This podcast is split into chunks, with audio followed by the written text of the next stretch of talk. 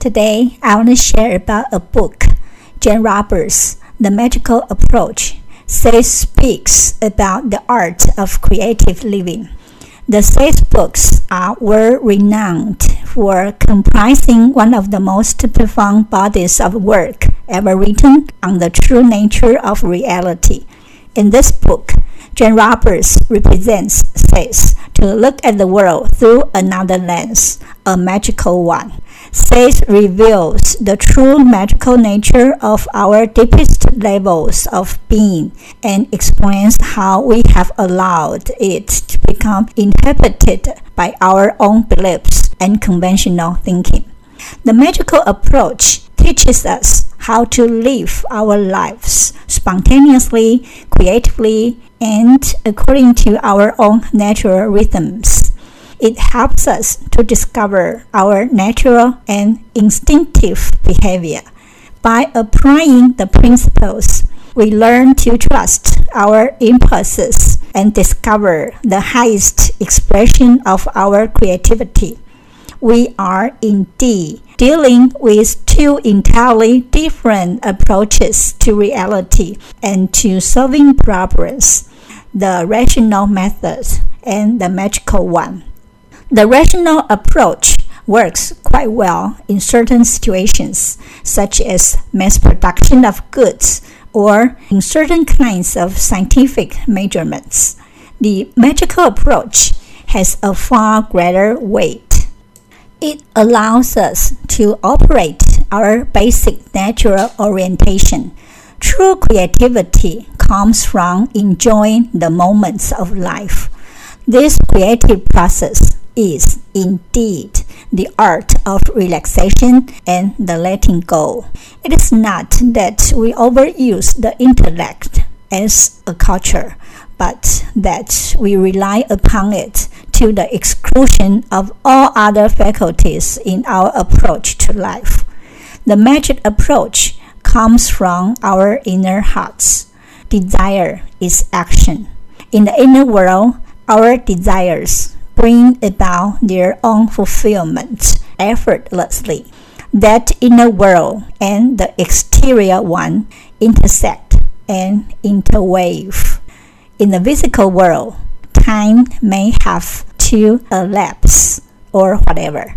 Conditions may have to change or whatever, but the desires will bring about the proper results. The feeling of effortlessness is important. In other words, the magical approach and the rational one are combined in a certain fashion for best results. Children always claim their feelings and their thoughts as their own. They identify naturally with both, finding each valid and vital. By the time we are adults, however, we have been taught to disconnect our identities from our feelings as much as possible and to think of our personhood in terms of our intellectual orientation. Our experiences then follow our concentration, beliefs, and expectations. Most people think that magic is weird, unreal, and for fairy tales. It is not. Magic is within our reach. In fact, it's really real and very common. Is flying without a plane or any instrument magic? For birds, it's not. And for humans, who knows? We may get there. Is rainbow magic? A drop of water? Life itself? The closer we look, the more magic reality becomes, even if it is as it is. Magic is the realization that so much more is possible, so much untried, unseen, not believed, possible too.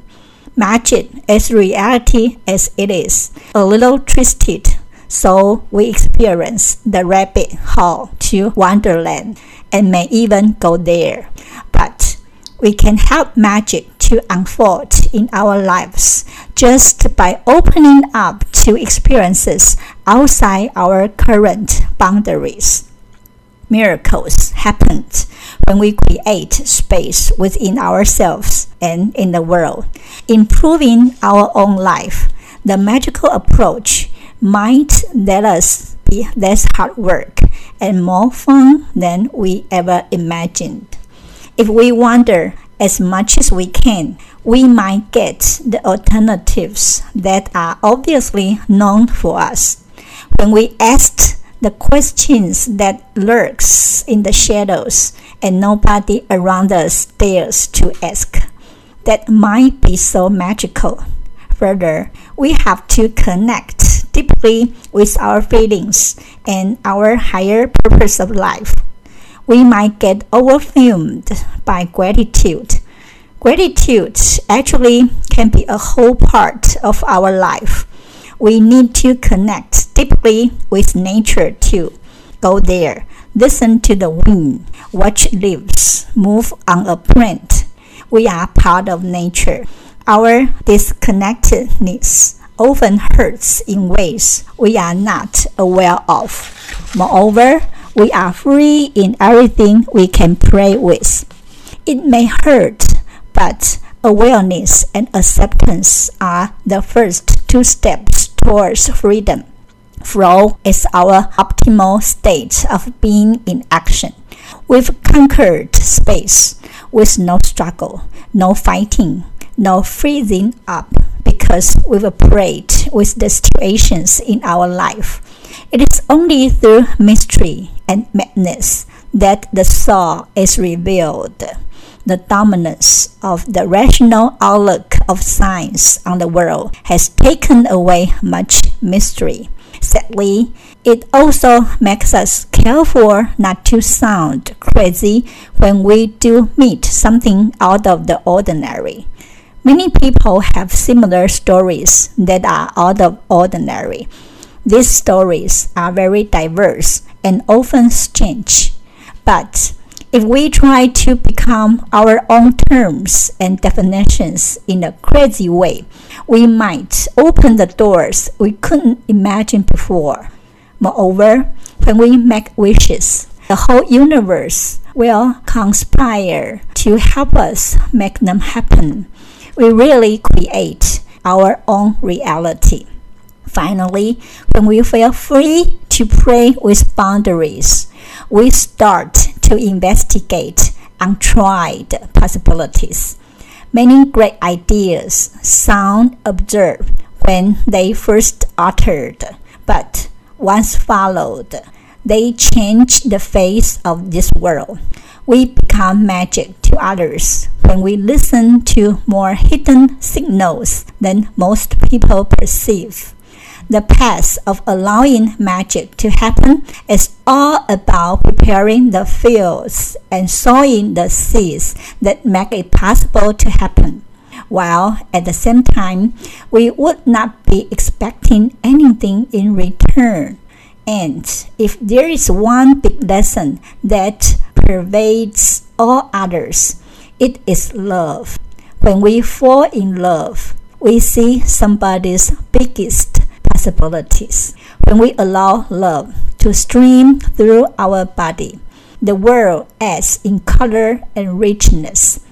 When we give with love, the gift gains in quality. Food made with love has this undefinable extra that one can taste.